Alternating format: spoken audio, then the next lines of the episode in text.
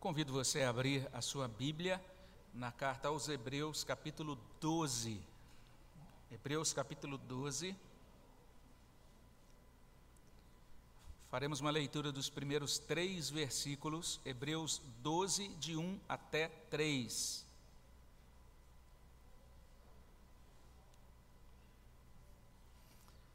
Aí da sua casa também você é convidado a acompanhar a leitura, depois a manter a sua Bíblia aberta para acompanhar também a meditação na palavra de Deus.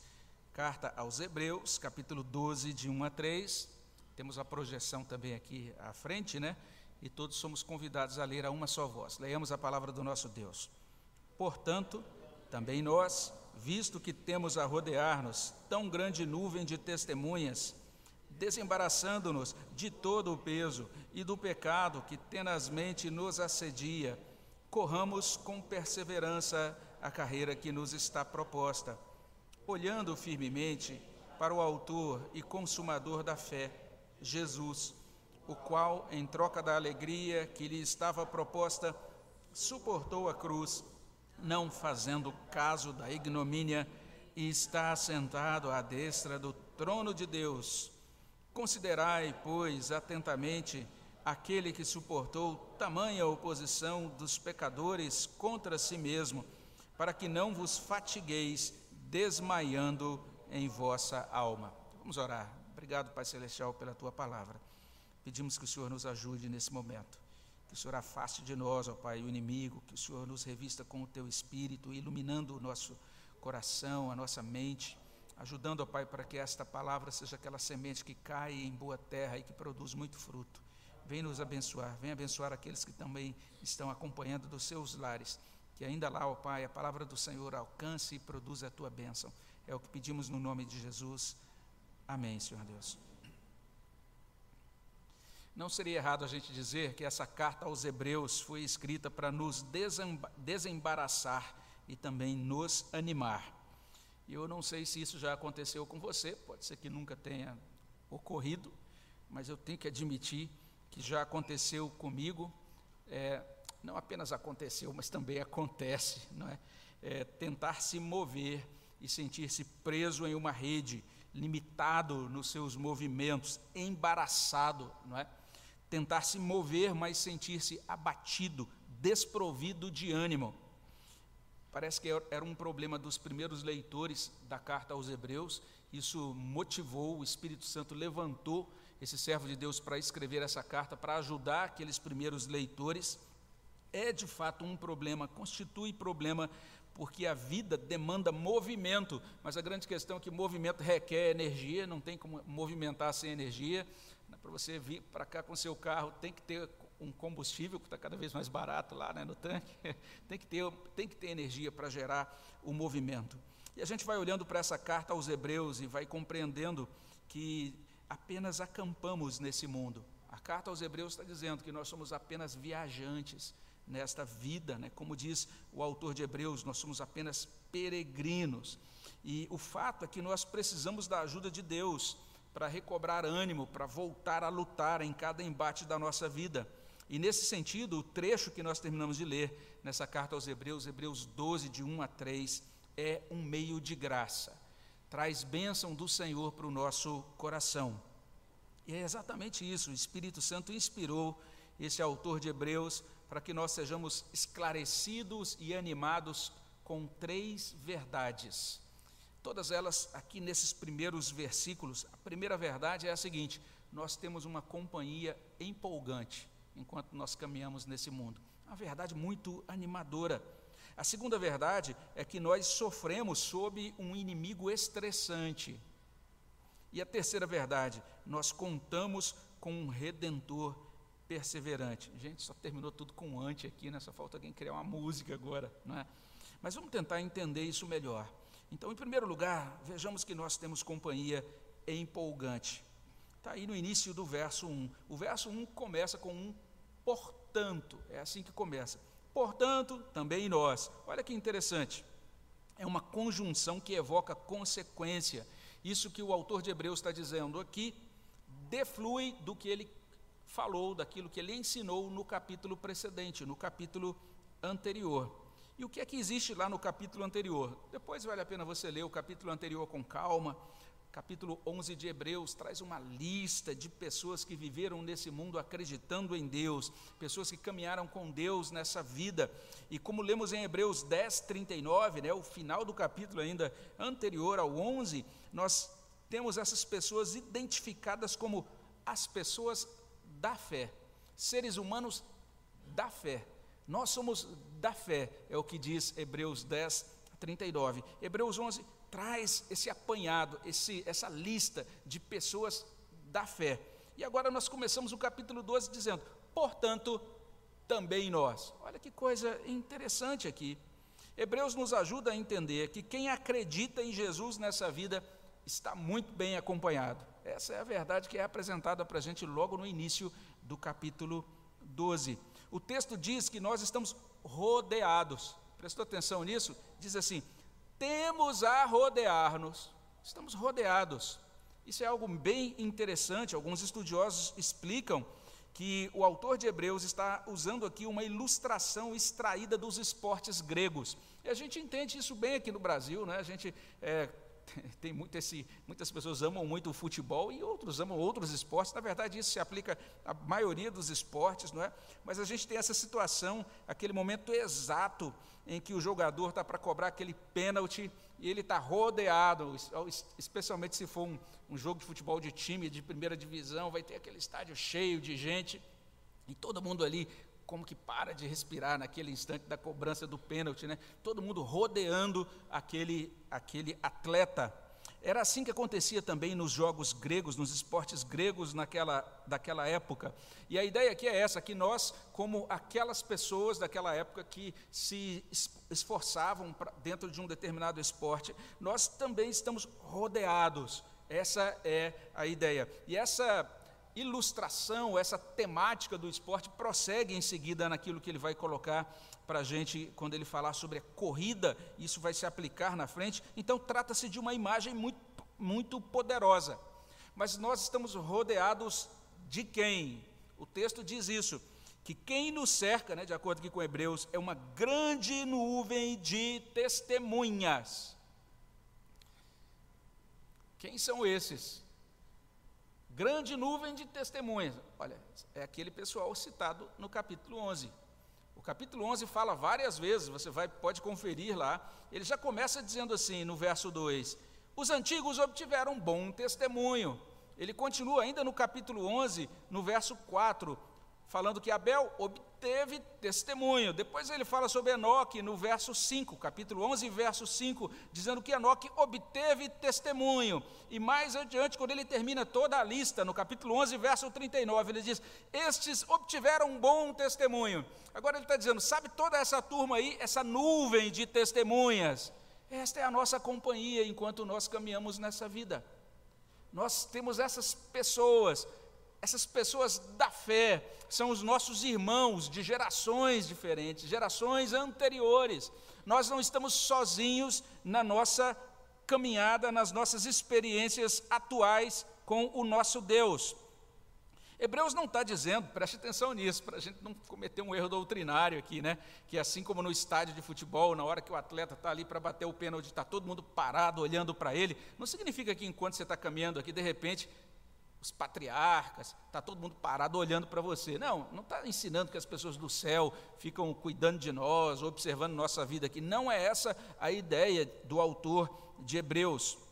O que ele está colocando aqui é que, enquanto eu vivo nesse mundo pela fé, Deus replica em mim um padrão. Enquanto você vive nesse mundo pela fé, Deus está replicando um padrão, um modo de pensar, um modo de agir ele está fazendo algo na sua vida e está configurando você, e você está funcionando nesse mundo de tal maneira que você é unido nesse modo de pensar, nesse modo de agir como crente nesse mundo. Você é unido como uma pessoa que agora acredita em Deus e que coloca a sua vida nas mãos de Deus e que quer caminhar com Deus nesse mundo. Você é unido com todos aqueles que creram em Deus antes de você.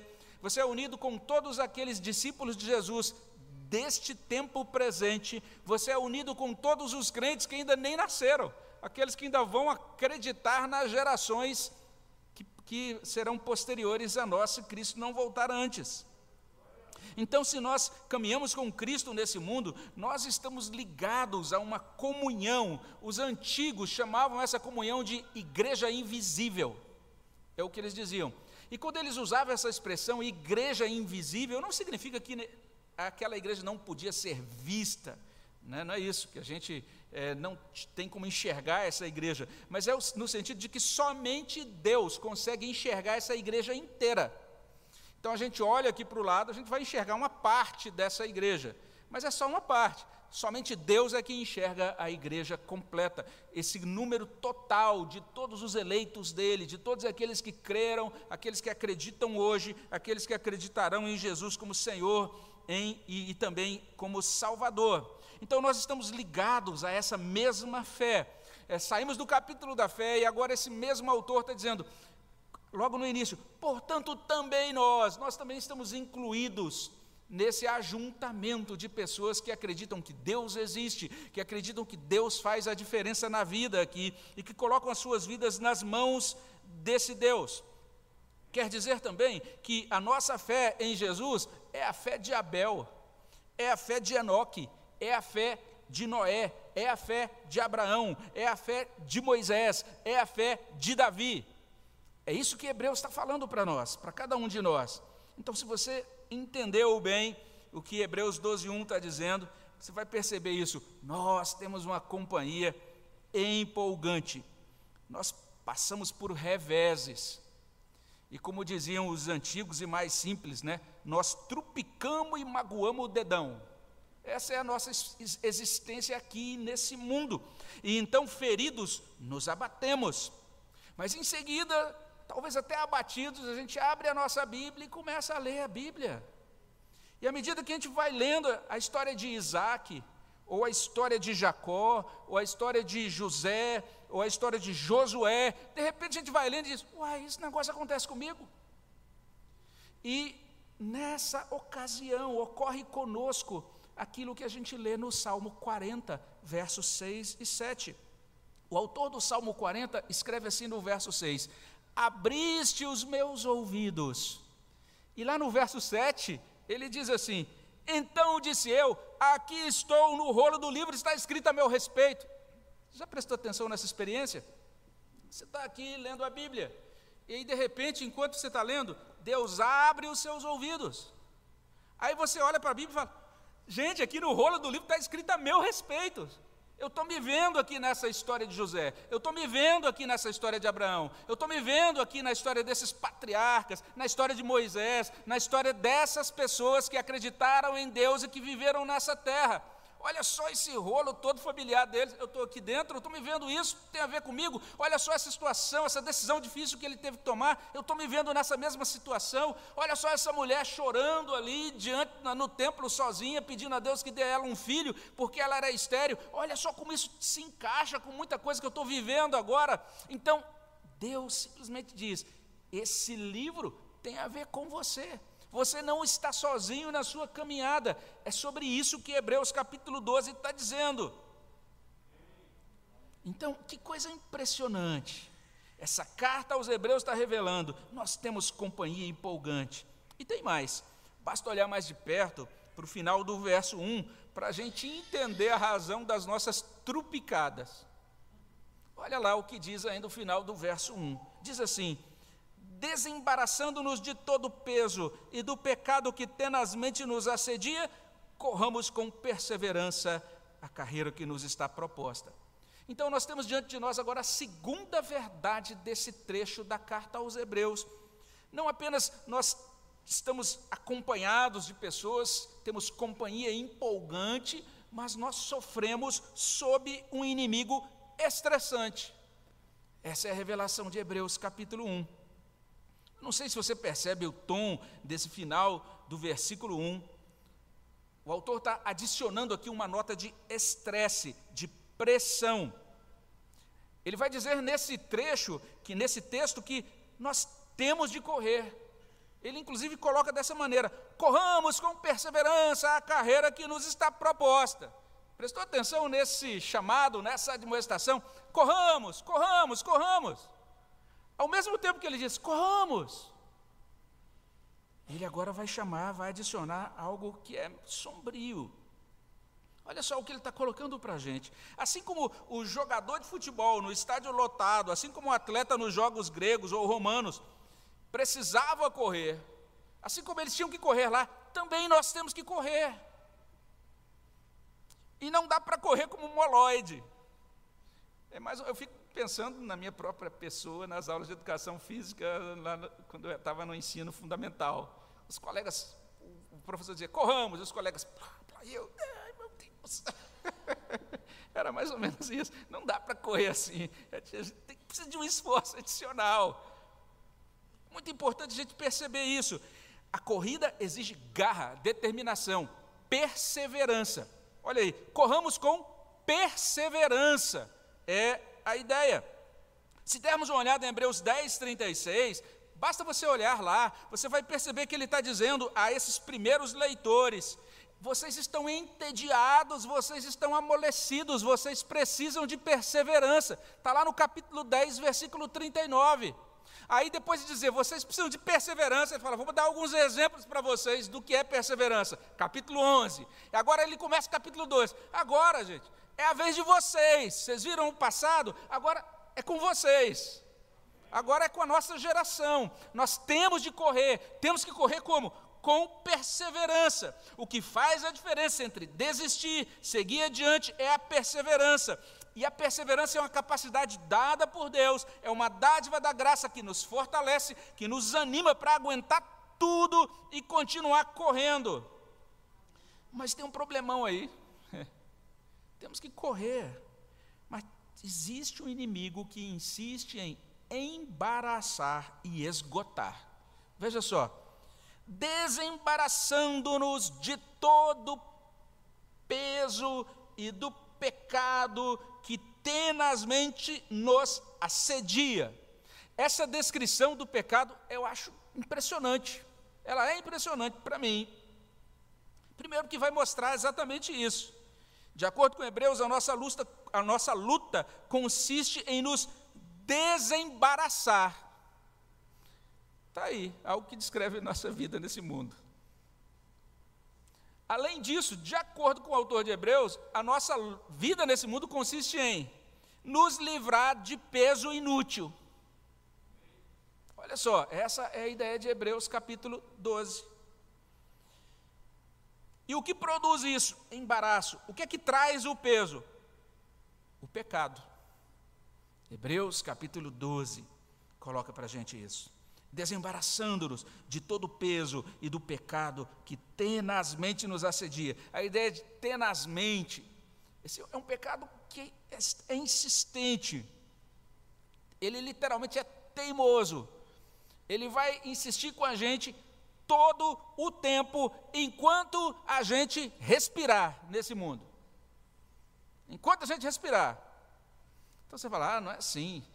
Não, a gente não tem nem noção do que seja isso, mas é. Você está lá na sua, no leito de morte lá. Aí você às vezes vem aquela pontada, sei lá, de repente você está com uma doença grave que tem dores muito fortes. Aí ao invés de você falar glória a Deus, fala que droga, por que eu estou morrendo assim? Olha lá na hora da morte, de repente você está reclamando de uma coisa, de uma dor que apareceu. O pecado vai estar tá aí, gente, até o momento final. Tem gente que diz assim: olha, uma, tem gente que explica a doutrina da perseverança dos santos assim. A perseverança dos santos significa que todo crente vai terminar a vida de maneira bela e santa. Não é assim.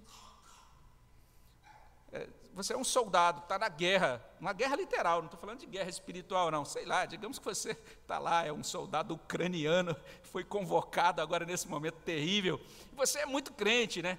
Mas naquela hora que explode a bomba, naquela hora, ah não, por que em cima de mim? Explode a bomba. Aí você morreu nessa situação.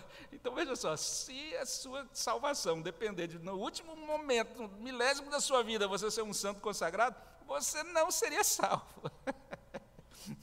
É tudo realmente pela graça de Deus. É, é porque nós estamos cobertos pela justiça de Cristo, pelo sangue de Cristo, em todos os momentos. O pecado é isso aí, gente. Esse negócio preguento.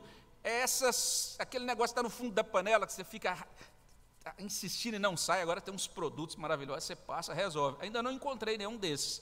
Sempre tem que fazer aquela força mesmo para tirar aquela coisa grudenta, gosmenta. Isso é o pecado. Não é sem razão que a NVI, NVI a King James atualizada, trazem assim: livremos-nos de tudo o que nos atrapalha e do pecado que nos envolve. Ele nos envolve. O autor dessa carta vai retomar esse tema da luta contra o pecado, nesse capítulo mesmo.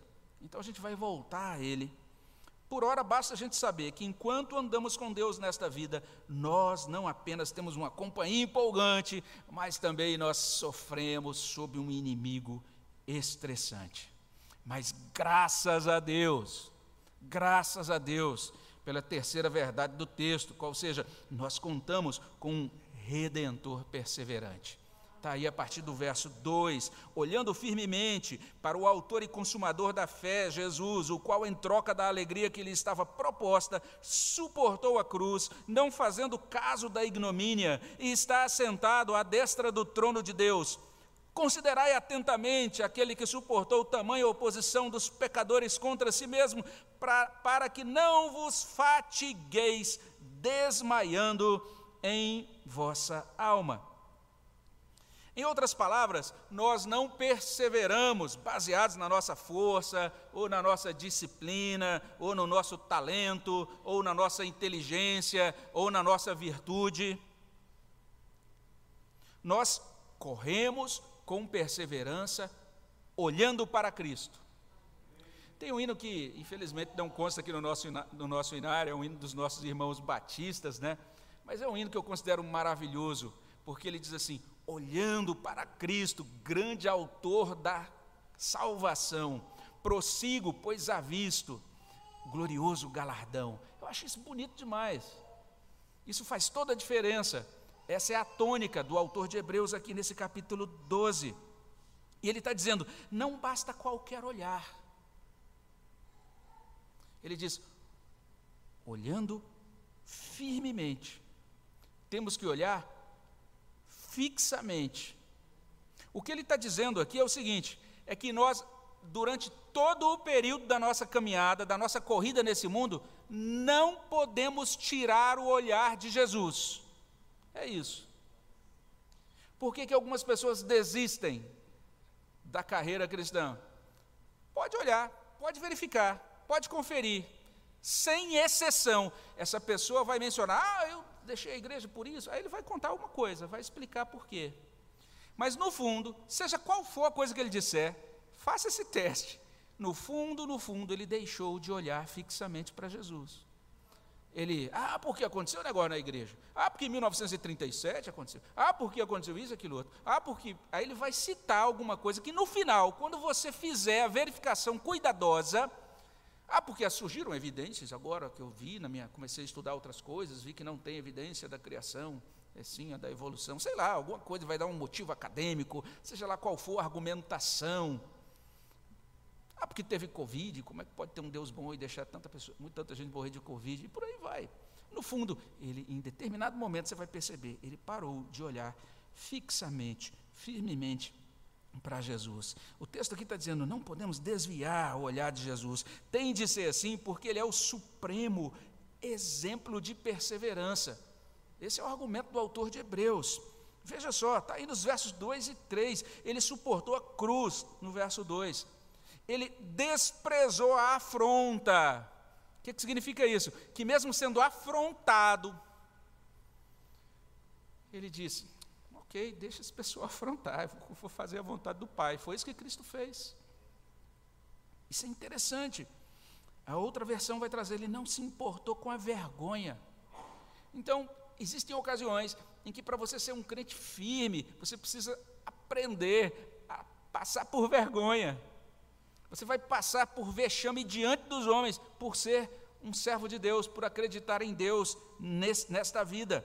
Olha o verso 3: ele suportou oposição humana. Está aí no verso 3. E a oposição humana não foi pequena. Diz basicamente isso: suportou tamanha oposição dos pecadores. Então tem gente que fala: ah, não, eu saí, porque um pessoal lá se levantou contra mim. Rapaz, você olha para Jesus, olha o que aconteceu com ele. Olha o tamanho da oposição que ele sofreu. Olha lá para o livro de Atos, capítulo 10, diz que ele andou por toda parte e por todo lugar fazendo o bem. E ele que só fez o bem. Teve gente que falou mal dele, quanto mais você que é um pecador, eu que sou um pecador, vai ter gente falando mal mesmo da gente, vai ter oposição, nós vamos passar por esse tipo de coisa. Ah, não, pastor, eu sabia disso, mas não imaginava que seria dentro da minha família. É isso mesmo, todo lugar. nós vamos passar por isso. Jesus passou, Hebreus está dizendo: olha para Cristo, ele passou por coisas semelhantes, ele já está falando sobre isso desde o início, ele está dizendo, ele é o nosso sumo sacerdote, ele passou por todo tipo de tentação, de provação, ele está insistindo nisso lá atrás, agora ele pega a mesma verdade e aplica para a doutrina da perseverança, da santificação. Vida cristã equivale a suportar a cruz. Vida cristã equivale a aguentar afronta. Vida cristã equivale a aguentar vergonha e oposição humana. Ah, mas está difícil. Olha para Cristo. É esse o argumento de Hebreus. E o verso 3 reforça. Ele diz: temos que considerar Jesus atentamente. A NVI diz: pense bem em Jesus. A King James atualizada diz: reflita profundamente em Jesus. Porque, olha o verso 3, valeu a pena. Olha o verso 3, Jesus foi perseverante, Jesus suportou tudo e Jesus ganhou tudo. Olha aí o verso, o verso 2, você já lê isso. Ele está assentado à destra do trono de Deus. É o caminho dos peregrinos sofrer, olhar, olhando para Jesus, vencer no nome de Jesus, viver nesse mundo o tempo todo olhando para Jesus. Sendo assim, o autor de Hebreus diz: vamos caminhar, vamos prosseguir, é o que ele diz no final do verso 3. Ele diz que isso tudo foi feito para que não vos fatigueis desmaiando em vossa alma. É isso que ele está colocando para nós. Cristo passou por tudo, por tudo que passou, para que nós não nos fatiguemos, não desmaiemos na nossa alma, nessa vida com Deus. Nós temos companhia empolgante, sofremos sob um inimigo estressante, mas nunca nos esqueçamos de que nesse mundo nós contamos com um redentor perseverante. É isso que consta em Hebreus 12, de 1 a 3. Essas são três verdades de Hebreus. Essas verdades são muito úteis. Elas são especiais, elas são úteis para a nossa caminhada para essa, nesse mundo cheio de desafios. Então, quando olhamos para esse texto, né, a gente pode, a partir daí, levantar algumas questões práticas. Né? Será que realmente somos da fé? Hebreus está falando sobre esses da fé.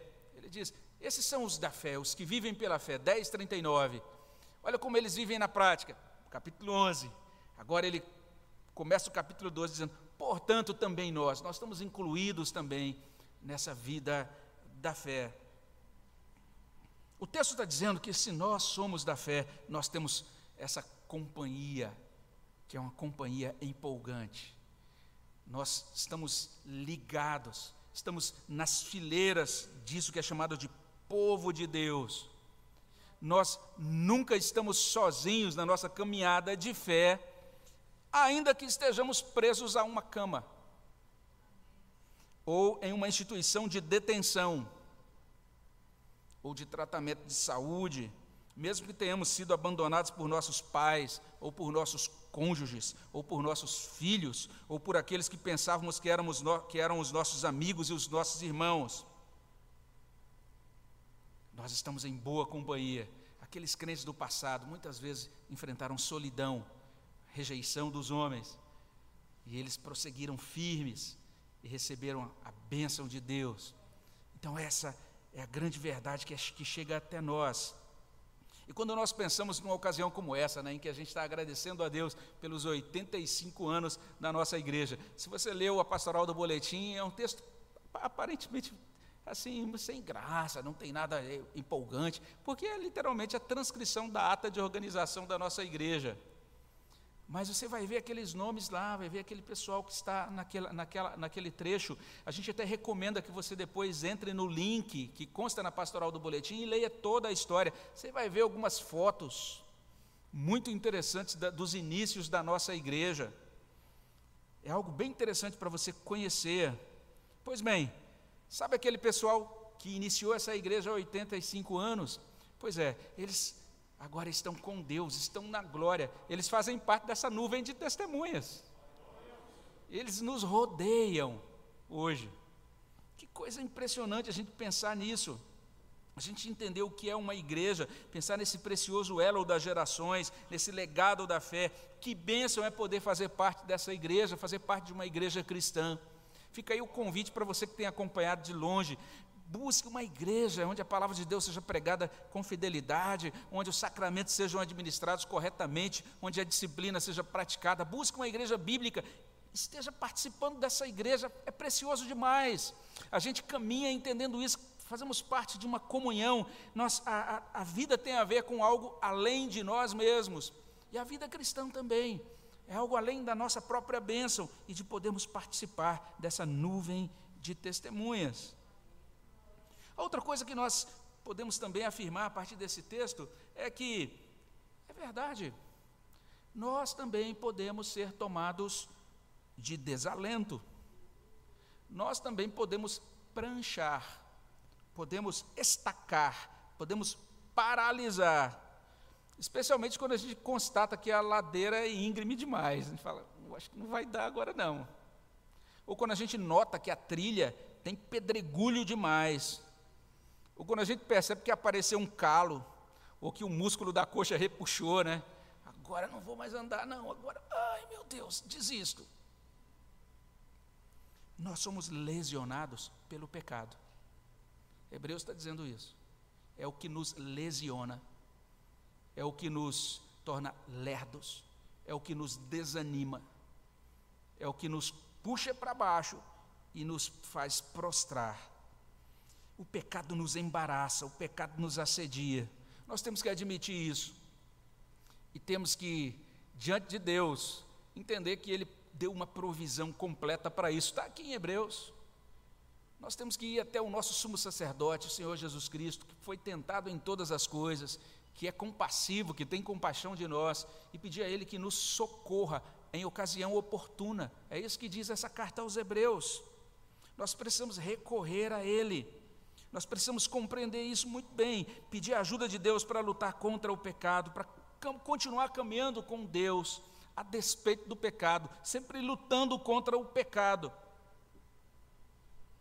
E por fim, Hebreus está dizendo o seguinte: nós não devemos nos deixar vencer pelo cansaço, nós não devemos desanimar, nós devemos olhar para Jesus, e quando a coisa ficar mais difícil ainda.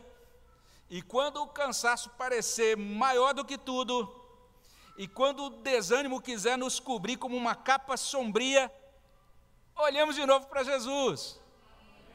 Foi assim que essa igreja caminhou ano após ano até chegar nesse ponto. A gente vai lendo as atas, vendo a história da igreja e imaginando como é que, como é que a igreja passou por aquele negócio lá atrás, gente. Eu leio e falo, meu Deus, estou aqui há 12 anos e não passei por nenhum daqueles problemões. Cada problema que a gente olhava, como é que a igreja passou por isso? Olhando para Jesus, apenas olhando para Jesus. E à medida que ela olhou, o Senhor proveu socorro. É interessante isso. Hebreus está dizendo: pensemos em Jesus, consideremos Jesus, levantemos-nos, sacudamos a poeira, voltemos a caminhar, voltemos a correr, prossigamos desembaraçados, é o que diz a palavra de Deus. Nós precisamos prosseguir assim, nós precisamos fazer isso. Hebreus está colocando isso diante de nós e ele está chamando a nossa atenção, então, para a necessidade de nós fazermos isso, olharmos para Jesus o tempo todo e caminharmos somente por Jesus e para Jesus. Isso não está aqui, não é colocado diante de nós. Veja só, é importante entendermos isso. não é colocado isso para a gente como uma espécie de proposta de santidade fofinha, de crente super espiritual. Você dizer, de alguém perguntar para você, e aí, o que, você fez hoje? Você dizer, ai, eu olhei para Jesus. Não é isso. Não é isso. Também não é para você se posicionar diante das pessoas como um guru, que é mais espiritual, melhor do que as outras pessoas, nada disso. Isso está aqui diante de nós, gente, como a única forma de continuarmos caminhando e correndo na fé. Não tem outro jeito. É o caminho das Escrituras, olhar para Jesus. E a gente termina mostrando o mesmo texto naquela paráfrase que a gente gosta de ler, a paráfrase A Mensagem. E lá naquela paráfrase, a mesma passagem traz o seguinte: preste atenção que interessante. Diz assim: Percebem o que isso significa? Todos esses pioneiros iluminando o caminho, todos esses veteranos nos encorajando, significa que o melhor a fazer é continuar. Livres dos acessórios inúteis, comecem a correr e nunca desistam nada de gordura espiritual extra, nada de pecados parasitas. Mantenha os olhos em Jesus que começou e terminou a corrida de que participamos. Observem como ele fez, porque ele jamais perdeu o alvo de vista, aquele fim jubiloso com Deus. Ele foi capaz de vencer tudo pelo caminho, a cruz, a vergonha, tudo mesmo. Agora está lá num lugar de honra ao lado de Deus quando se sentirem cansados no caminho da fé, lembrem-se da história dele, da longa lista de hostilidades que ele enfrentou. Será como uma injeção de adrenalina na alma. E que Deus possa encher a nossa alma dessa santa adrenalina para a glória dele. Amém? Vamos buscar o nosso Senhor. Abençoa, Pai, os nossos corações e ajuda-nos a responder ao Senhor com louvor, com gratidão, porque o Senhor venceu e o Senhor é o autor, o consumador da nossa fé. É no teu nome que pedimos. Amém, Senhor. Vamos responder ao nosso Senhor com adoração.